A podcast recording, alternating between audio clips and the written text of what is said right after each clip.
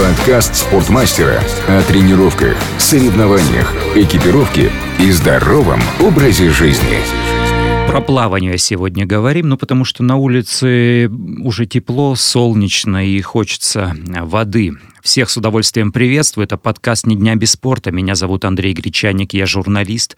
Напротив меня Никита Кислов, основатель школы плавания Swim Rocket, э, ведущий самого популярного канала в русскоязычном YouTube о плавании. Все правильно сказал? Да. Всем привет, привет, Андрей, привет, ребята. Скажи, пожалуйста, у тебя тоже весной электричка подходит с людьми? Ну, то есть вот э, сезонность прослеживается? Сезонность прослеживается, причем каждый год с февраля у нас солдаты, да, на обучение плаванию. А какая задача? Человек приходит и говорит, «Э, я хочу э, поехать э, в Турцию или в Сочи там э, в июне и хочу научиться плавать, чтобы в бассейне быть красавчиком. Или, ну вот, с какими э, запросами, с какими потребностями к тебе люди приходят? Ну, на самом деле много. Одна из первых потребностей – это укрепить спину. Как ни странно. Что, да, потому что очень много людей сидят в офисе, за компьютерами, в телефонах, болит спина, хочется растянуться, вытянуться и так далее. А как они понимают, что надо укрепить спину? Вот из, именно из-за боли, то есть когда уже симптомы пришли, или потому что он смотрит на себя с, э, сбоку в зеркало, и он такой вот, как я, вопросительным Э, знаком? Нет, они чувствуют, что что-то тянет, хочется растянуться, ну и как, ходи в бассейн, ходи в бассейн. Дальше получается так, что если... То есть для здоровья. Ну Да, вот да. первое... Первое ага, это для ага. здоровья. Второе это похудеть. Привычное дело, То есть да. люди знают, надо идти в бассейн, весна, ну так же, как в залах, так же, как на беговых дорожках, все начинают худеть. Третье – это попробовать что-то новое, потому что люди хотят, я не умею плавать, надо научиться, жизнь идет, или там мне в отпуск ехать. И четвертое – это подготовиться к какому-то заплыву, поучаствовать в соревнованиях, попробовать себя, потому что для кого-то километр это кажется ерунда, для кого-то километр на открытой воде, то это что-то нереальное. Давай сразу вот для тех, кто думает, вернее, хочет подготовиться к соревнованиям или хочет научиться плавать, именно плавать по-человечески. Э, километру ты за какое время подготовишь? Вот человек ноль. Ну, то есть он умеет держаться на воде, он проплывет, э, там, я не знаю, как это называется, по-морскому или там по-собачьему, как угодно, полубрасом э, 25 метров. Да. Вот с такого состояния до непрерывного плавания там на дистанцию километр. Да, давай для начала я скажу вообще, какой критерий, что Ага. считается, что человек умеет плавать. Потому что научиться плавать это тоже по-разному. Если вы просто проплываете бассейн или два бассейна 50 метров, это считается, что вы не проплываете, а умеете держаться на воде. Умением плавать считается, что вы можете проплыть километр из 30 минут, то есть быстрее 30 минут. Если вы кое-как кролем проплываете, это считается, что вот у вас нижняя граница любительского уровня плавания. Все, что остальное, дольше или по-другому как-либо, э, это считается, что вы просто умеете держаться на воде. Это такой некий критерий.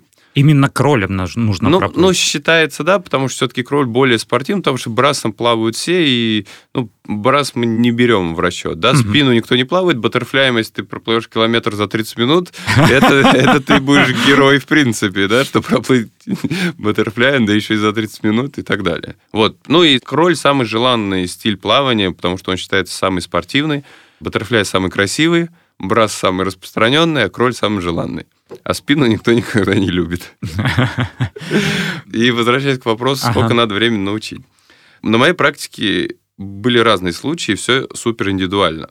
Был случай, когда девушка на четвертом занятии проплыла километр. Также вот на первых занятиях она еле-еле проплывала два бассейна. Просто она хорошо слушалась, мы поработали с ее балансом, мы поработали с техникой, она запомнила алгоритм. И, в принципе, проплывание километра – это несложно. Это как ходьба. Мы же не устаем, когда ходим. Просто люди, которые не знают, как правильно делать грибок, как правильно лежать на воде, они вместо того, чтобы идти, они пытаются бежать во весь газ, тратить свои силы, им тяжело становится. Мгм. А если ты понимаешь, как делать грибок, как проплывать один бассейн, то ты просто копируешь эти бассейны в легком для себя темпе, чтобы ты успевал насыщаться кислородом, мышцы тоже насыщались и не уставали. То есть нужно понимание правильных движений. Да, алгоритм. Ага. Алгоритм раз, два, три, четыре, выдох. Раз, два, три, четыре, вдох там и так далее. А бывают случаи, когда человек, э, ну, у него главная проблема не в том, чтобы правильно двигаться для того, чтобы плыть долго, а в том, чтобы держаться на воде. Вот он боится, я не знаю, тонет он и все тут. Да, на самом деле это один из самых распространенных страхов, почему люди не ходят в бассейн, они боятся воды, глубины, утонуть, э, неизвестности и так далее. Это все снимается, буквально одно-два занятия. Есть специальные, даже вот у нас в школе группы, называется «Нули». Вы завозите на лодке на глубину 5 метров? И бросаем, да? Нет, мы так не делаем. А, кстати, про это можно поговорить. Что мы делаем? Мы занимаемся на мелкой части, где люди могут стать на дно, им по грудь. И когда человек освоился, когда он почувствовал свое тело, он понимает, что он не тонет, и, в принципе, утонуть невозможно. Также есть такое классное упражнение, оно называется «Утони за 30 секунд». Тебе когда тренер на мелкой части бассейна говорит, Андрей, сейчас твоя задача утонуть. Ты там переживаешь, думаешь, блин, я вот пойду утону. Он говорит, Андрей, вот у тебя есть 30 секунд, чтобы ты утонул. Ага. И, говорит, время пошло. И Андрей начинает ложиться под воду, пытается утонуть. Выпить, выпить весь бассейн. Ну, воду не надо пить в этом случае. Физически как это как происходит, что такое утонуть. И вот человек мучается, мучается, мучается, в итоге через 30 секунд, через минуту он встает, запыхался, он понимает, что он не тонет, угу. и понимает, что физически наше тело, физиологически, оно не может утонуть, потому что мы лежим в горизонтальном положении, мы максимально широки и так далее. И по статистике, из-за чего происходит там утопление на открытой воде? Это либо алкогольное опьянение, либо паника. Угу. Паника от незнания того, что нужно делать, как правильно лежать, какой грибок там на спину перевернуться и так далее. Поэтому, когда ты знаешь теоретическую часть, ты ее отработал в бассейне, страх за одно-два занятия навсегда проходит. Так, и дальше уже, собственно, начинаешь заниматься техникой. Да, дальше уже алгоритм, грибок, грибок и так далее. Тех, техника, выносливость, скорость, ну там все, все зависит от цели и задач. Так, ну давай момент там больной спины, понятно, это такие около медицинские вещи, ну и совершенно очевидно все это работает, потому что да, ты уходишь от гравитации, ты оказываешься в воде. Давай про момент похудения. Худеют? Худеют, но худеют в комплексе, и нет такого, что ты пять раз в неделю поплавал, потом наелся и похудел. Нет.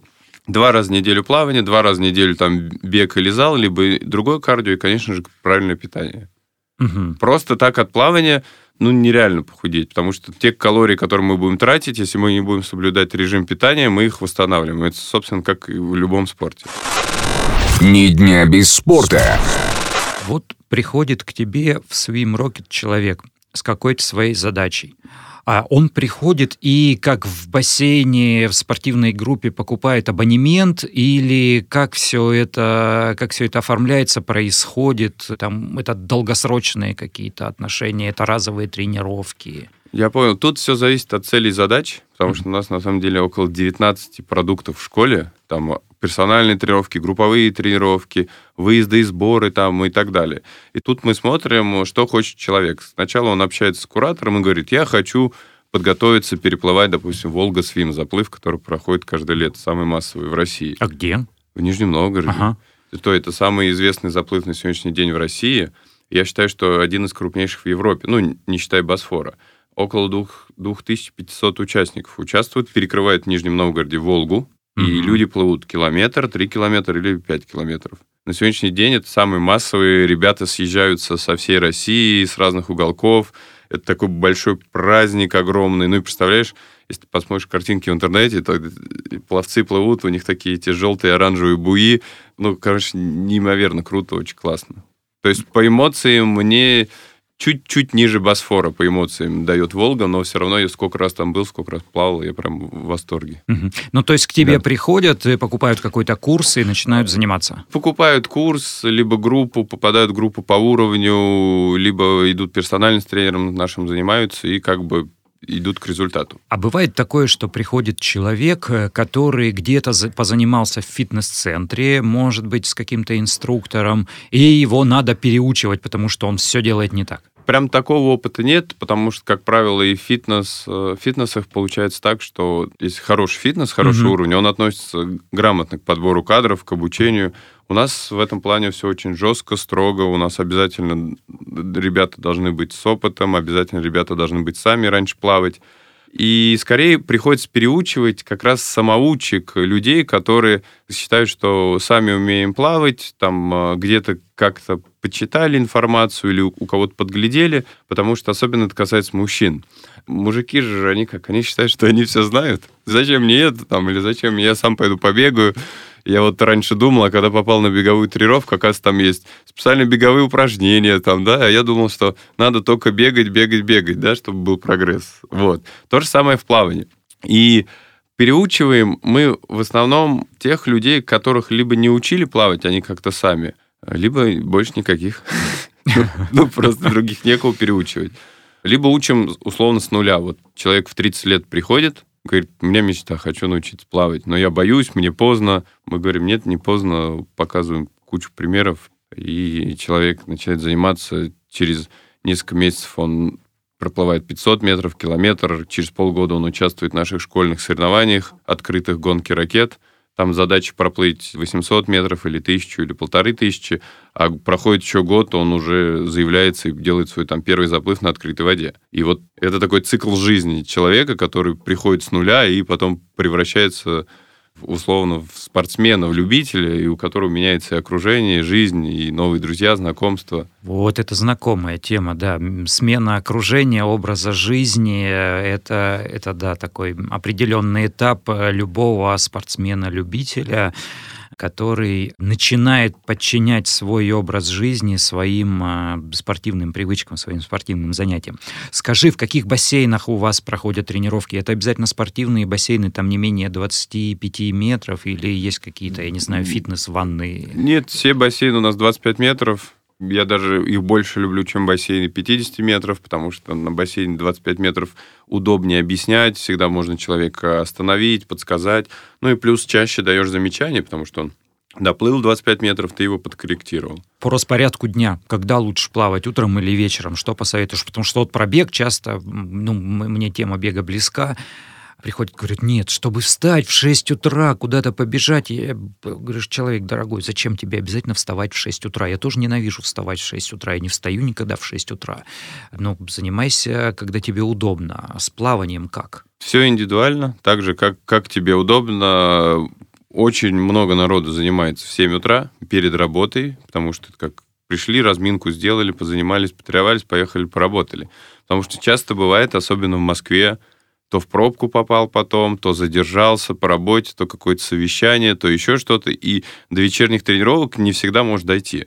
Ты знаешь, что в 7 утра тебя никто не дернет, ты спокойно тренировался, в первую очередь дал пользу себе, своему организму, а дальше уже пошел заниматься работой. Расскажи про YouTube-канал свой. Тебя это прет, кайфуешь или считаешь это просто частью работы, частью бизнеса и своим маркетинговым таким направлением деятельности? На самом деле YouTube родился спонтанно. Получилось так, что я устал одно и то же объяснять постоянно. И иногда, когда ты стал более-менее медийным, люди начали тебе задавать вопросы. Никита, а как делать грибок? Никита, а как работать ногами кроль? Там, Никита, а как дышать? Я начал записывать первые ролики. Я познакомился с Антоном, это режиссер канала, и мы начали вместе с ним снимать. Он хорошо снимал, я хорошо записывал. Мы начали это выкладывать на YouTube. И я, как сейчас помню, у нас было тогда первые 200 подписчиков. Мы с этого начинали, наша точка ноль была с первых видео. Сейчас более 260 тысяч. Конечно же, это дает драйв, когда ты понимаешь, что тебе столько людей благодарят, говорят спасибо, польза, ну, потому что это не только Москва, это не только наш офлайн как задумывалось, да, это стала Россия, это весь русскоязычный мир, который нас смотрит, и мы помогаем многим людям плавать в разных уголках мира, решать их вопросы. А как думаешь, научиться по YouTube плавать можно? Ну, то есть я не пойду к тебе, я просто хожу, я не знаю, в какой-то бассейн по соседству или у себя в фитнес-центре, при этом просматриваю YouTube-каналы и пытаюсь э, делать все правильно. Ты сейчас удивишься, ага. но у нас есть онлайн-академия. В онлайн-академии у нас есть разные видеокурсы, в том числе, как научиться дышать в плавании, как научиться плавать кролем первой ступенью там и так далее. И это работает. Люди приобретают, позанимаются, благодарят и так далее. Потому что в разных маленьких городках, там даже отдаленных, ты можешь прийти в бассейн, а тебе там тренер с палкой скажет, иди, тебе все уже поздно, ты что, тебе надо было там с детства заниматься. А мы пропагандируем ровно обратное. Мы говорим, что 30-40 лет, в 50 лет ты можешь прийти и начать учиться плавать.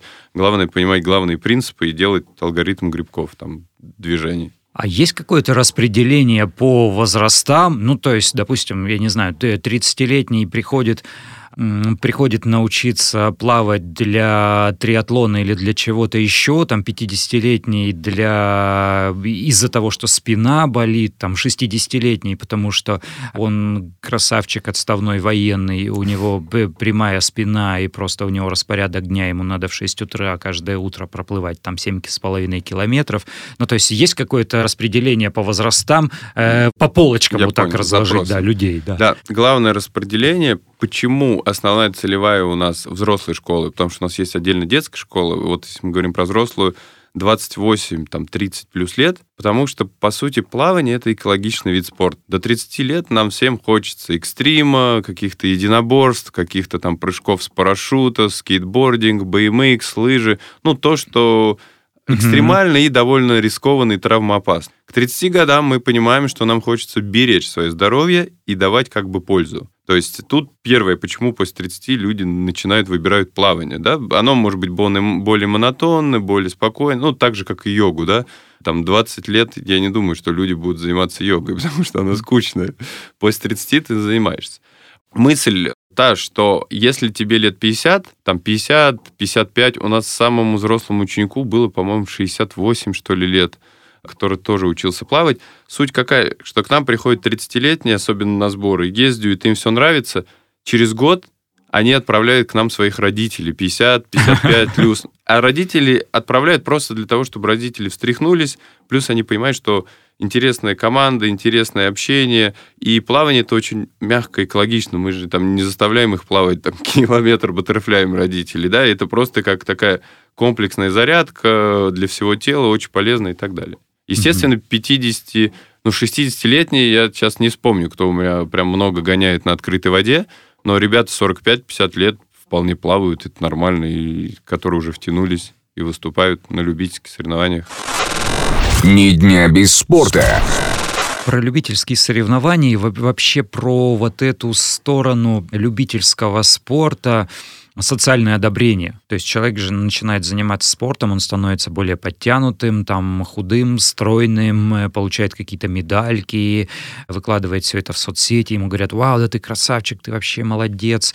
То есть вот это тоже есть, есть э, какое-то ощущение команды, социума, общности у ребят, или каждый по-своему там пришел, переоделся, душ, бассейн, ушел? Нет, конечно же, у нас большое сообщество, у нас, э, когда мы выезжаем, сейчас даже наоборот, из-за того, что мы такие большие, я уже не знаю многих ребят. Угу. То есть у нас знают уже тренеры, которые тренируют, либо группы. Раньше, когда мы были поменьше, я знал абсолютно каждого. Сейчас, сейчас не знаю, но общность есть. Многие знают меня, и вот мы приезжаем на заплыв, съезжаются наши ребята все, и вот мы большой командой там разминаемся, тренируемся, выступаем и так далее. А что круто? То есть э, многие приходят, у них амбиции, не, не обязательно спортивные амбиции, там всех победить, а хочется быть красавчиком, там, хочется выделиться внешне, хочется, чтобы поняли, там, я не знаю, кто, кто здесь вообще, ну вот на кого здесь надо смотреть. Вот что в плавании круто, я не знаю, есть какие-то купальники, плавки, костюмы, а, что-то, что-то вот такое вот, что мега пафосное, чтобы все поняли, вот это этот вот парень погружен вообще в процесс. Я понял. В плавании круто это свим рокет. Да. Другого не дано. Окей, это, это номер один. А номер два. А, но на самом деле, как и в любом спорте, есть экипировка, которая стоит дорого. И... В плавании, боже ты мой, ты ш... плавки. Ну, хорошо. Очки, Ч... да, да. Очки, угу. пожалуйста, топовые модели спида 8 тысяч. Да, боже ты мой. Вот, да, я согласен, что их можно не покупать, можно и найти... А, они, они помогают, подгребают или что? Да, у них мотор в ушах, да? да? Нет, ну, условно, 8 тысяч рублей очки для плавания, да, которые там через 2-3 месяца могут начать потеть. Да, естественно, что их мало кто покупает, при этом есть другой аналог Джос за 1000 рублей в спортмастере, mm-hmm. да, который тоже вполне нормальный. Я для Open Water себе их использую. Часы, Garmin до бесконечности, да, там, ну, даже начиная с Apple Watch ты хочешь mm-hmm. замерять, сколько ты, а не сколько там стоит, 30 тысяч рублей или сколько. Ну, да. Вот. И либо хочешь что-то посерьезнее, берешь Garmin за 60, за 70, да, там, Они меня ко дну не потянут. Мне, а, кстати, я сейчас подумал. Огромные же. Одна рука же, да, более активнее работает. Никогда про это не думал. Вот. Если мы говорим про open water, гидрокостюм, тут вообще полет фантазии цены а, абсолютно разный. Если до, до разных санкций было еще доступно, сейчас топовые модели стоят в районе там, 100 тысяч рублей. А наши делают? Наши делают, э, я не знаю, можно говорить нет.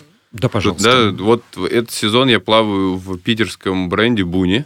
Ребята вообще начинали, они шили гидрокостюмы для дайвинга. В этом сезоне они вот ну, не в этом, в этом плаваю я, а так они уже несколько лет шьют гидрокостюмы для открытой воды. Очень классно. А гидрокостюм э, при вот э, соревнованиях на открытой воде, он обязателен или он желателен? А он просто там дает тебе улучшиться результат или что-то Он еще? А, все зависит от температуры воды. Если температура выше 23-24 градусов, гидрокостюмы запрещены. Если температура воды ниже, то они строго нужны, ну, в основном, потому что это и безопасность, и как бы в России, ну, мало где бывает очень жарко. То есть, если вот мы были в Дубае на сборах, там запрещены гидрокостюмы, потому что там всегда жарко, там заплывы проходят в 7 утра, и тебе они не нужны. Угу. В России я рекомендую, если вы планируете начать заниматься на открытой воде, но без гидрика никуда, потому что то дождь, ты приедешь, то пасмурно, то солнышко вышло, то ушло. Скорее, солнечные дни в России это исключение. Ну, типа для open water. А в каких регионах, помимо Поволжья, помимо юга России, где есть море, можно поплавать? Я не знаю, а, в Завидово у нас. Плавают везде. Плавают от Калининграда до Владивостока. То есть мы, допустим, даже с Вимрокет каждый год анонсируем, каждый месяц, начиная там с марта, мы ездим в разные точки нашей страны и проводим там сборы. Мы были в Владивостоке, в этом году мы хотим Дагестан, мы были в Астрахани, были в Волгограде, были в Нижнем Новгороде. Ну, то есть везде, в каждом городе есть водоемы. Поедем в Казань скоро. На Алтае у нас в августе сбор. А на Алтае где? На Алтае там есть э, бирюзовая катунь, а, знаю, конечно, и да. там же такое вот озеро большое. Вот там мы будем жить, но мы хотим Алтай попробовать больше такое сделать для взрослых с йогой, с подумать о жизни, потому что у нас очень секэмпы такие драйвовые, на энергии, на движе, а здесь мы, наоборот, хотим первый раз попробовать скрестить открытую воду и что-то вот такое спокойное, подумать, посидеть, поразмышлять. Ну, это наш новый продукт, который мы пробуем соединить. Mm-hmm. Вот, и надеемся, что он понравится аудитории, что тоже не всегда давать драйв, а иногда хочется просто давать спокойствие. А что-то прикольное происходит? Ну вот если спокойствия не хочется, а хочется, я не знаю, поприкалываться, поугарать, э, повеселиться, что было, что вспомнить, что прям вау, и на следующий год снова хочу. Миллиард историй, и вот пожалуйста, на любой сбор Swim Rocket езжайте, там, я, я не знаю, животы болят, потому что смеяться невозможно. Ну, за эту неделю, пока мы все вместе, команды и так далее, там съезжается около 30 человек, с разных э, уголков России. Ну, причем мы же открытые ребята, вы можете плавать в любой школе или заниматься самостоятельно, но приехать на сбор к нам как на интенсив и с нами же заниматься. Там, там очень смешно, и разные истории, разные знакомства. Ну, что только не бывает. А бывает, я не знаю, есть, есть какие-то какие мульки, я не знаю, спереть плавки или, или, или, или еще что-то. Ну, то есть что-то такое, что такое внутреннее у пловцов. Ну, наверное, такие мульки были бы корректны в профессиональной школе или детской школе, mm-hmm. да. У нас же все-таки мы очень открытые ребята и взрослые ребята. Нам уже это же некрасиво было бы так. Ну да. Поэтому, ну, такого нет. Наоборот, мы все друг другу поддерживаем, рассказываем. И, может быть, э, недавно я анализировал, из-за чего, в принципе, случился, так скажем, там, успех Swim почему нас многие знают. Если раньше было, вот когда лет семь назад перестал выступать, я решил тоже увлекаться любительским плаванием, как-то его развивать. Человек приходит с запросом, а раньше были типа форумы, либо группы в Фейсбуке, и он приходит с запросом, там, ребят, подскажите, какие очки для открытой воды выбрать. И ему говорят, да ты что, миллион раз обсуждалось, иди там туда-то, там посылают туда-то, там на какую-то другую страницу форума. Ну, я думаю, ты тоже помнишь Да, конечно, такие. конечно, конечно. И тут послали, там послали. И что происходит, что этот человек отталкивает, да, он такой, блин, вроде загорелся, а тут столько сложностей. У нас же наоборот. Ты говоришь, хочу плавать, иди к нам, мы тебе все расскажем. На тебе вот такие очки, вот такое то-то, это то-то, будешь плавать так-то там через год будешь таким-то, через два там будешь таким-то. Ну, то есть мы максимально показываем этот прозрачный путь, чтобы человек воодушевился и понял, что он может все это достичь. А у нас же, у спортмастера со своим Рокет э, есть, э, есть дружба, есть э, совместные тренировки, я так понимаю, да? У нас вот есть... Два слова скажи. Да, у нас есть совместные тренировки. Сейчас, не знаю, повесили их на афише, нет. Они будут в определенных бассейнах Москвы, угу. да, и люди могут прийти поплавать, потренироваться. Так, я тогда ссылочку в описании подкаста поставлю, чтобы все желающие могли э, прийти.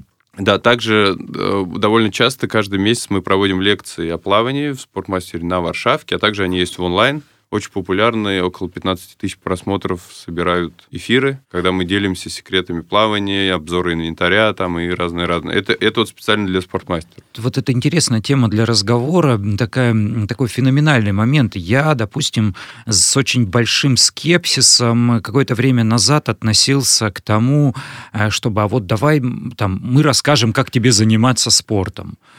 Ну, то есть надо тренировать, надо показывать, что значит расскажем. Давай поговорим, и ты все сделаешь. А оказывается, оно работает. И работает не только на мотивацию, вот на то, чтобы человек загорелся и уже начал потом искать, где, с кем, а, как позаниматься. Это реально тебя погружает, э, заставляет как-то ну, вариться с этим, жить э, с этим. То есть ты постоянно все эти мысли мусолишь в голове, крутишь, что-то еще начитываешь, насматриваешь, и в итоге узнаешь больше, понимаешь больше, сам начинаешь видеть свои ошибки. То есть ты вот этим лекциям, вот этим онлайнам большое значение уделяешь? Очень. Ну, то есть мы даем полноценный контент, мы к нему готовимся и так далее. Угу. Просто тут, тут получается, что выигрывают все. Выигрывает спортмастер, потому что мы на площадке спортмастер даем полезность. Выигрывает ученик или пользователь, который пришел, послушал. Те, кто более самостоятельно взяли, применили. И выигрываем мы, если ученики понимают, что им хочется научиться плавать, они идут нам в школу. Ну, то есть от этой ситуации выигрывают все, и почему мы там должны что-то не, не додавать. Мы даем полноценную информацию, а дальше уже скажем так, будущие ученики выбирают, как им правильно поступить. Ни дня без спорта.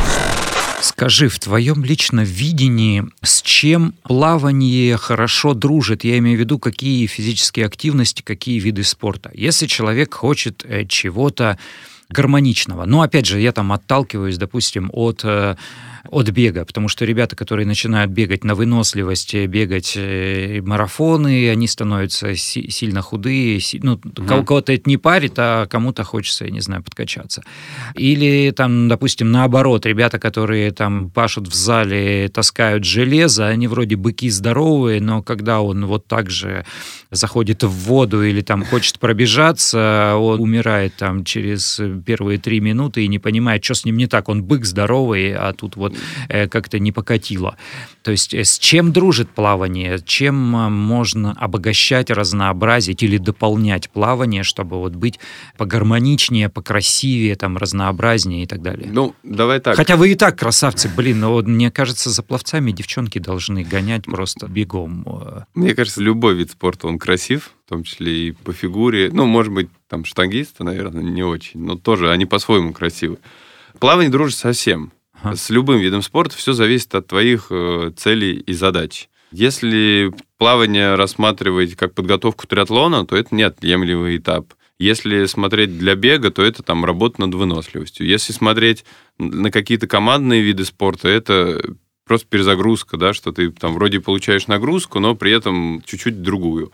Вот у меня друзья грибцы, причем хорошего уровня, у них обязательно есть плавание, Угу. Просто потому, что это переключение нагрузки. Потому что ты же не можешь всегда делать одну, и ту. Это так же, как пловцы, они могут поиграть в футбол, поиграть в баскетбол, ну, для разнообразия. Какие советы ты дашь э, человеку, который э, периодически бывает на воде? Ну, опять же, ну, традиционная схема, очень простая, понятная всем. Фитнес-центр ходит человек там два или три раза в неделю, иногда доходит до сауны, иногда доходит до бассейна. Или для тех, кто, может быть, живет рядом с водой, и скоро теплое время года, и у него появится возможность, там, может быть, 2-3 месяца даже к ряду поплавать. Э, какие рекомендации для того, чтобы улучшиться как-то в навыках плавания, можно вот так при помощи микрофона сейчас дать? Ну, наверное, тем, кто никогда не пробовал плавать, я рекомендую попробовать. Дойти в бассейн и просто понять, что это такое, как-нибудь либо в группу, либо с товарищем поплавать. Просто понять, потому что на самом деле плавание это очень уникальная штука. Это невесомость, это отключение головы, когда ты тренируешься, это, это, это что-то это что-то невероятно новое. И если кто-то вот сейчас послушает мой совет и потом вспомнит, запомните, ребят, когда вы более-менее начнете плавать, вы начнете петь. Когда вы будете плавать тренировку, вы будете ее... Слух петь? Нет, нет, ты, ты плывешь какое-то задание, и ты про себя поешь песню. Вот вспомните, пожалуйста, когда вы первый раз начнете петь песню, что, возможно, вы послушали это интервью, этот подкаст, и после этого пошли плавать. Какие советы? Советы они стандартизированы, наверное, для всех. Первое, что я хочу сказать, что в плавании не нужно торопиться. Парадокс, но чтобы плавать в плавании быстро, не нужно работать руками часто, а нужно работать руками эффективно. Есть такое понятие, как шаг грибка, это КПД грибка.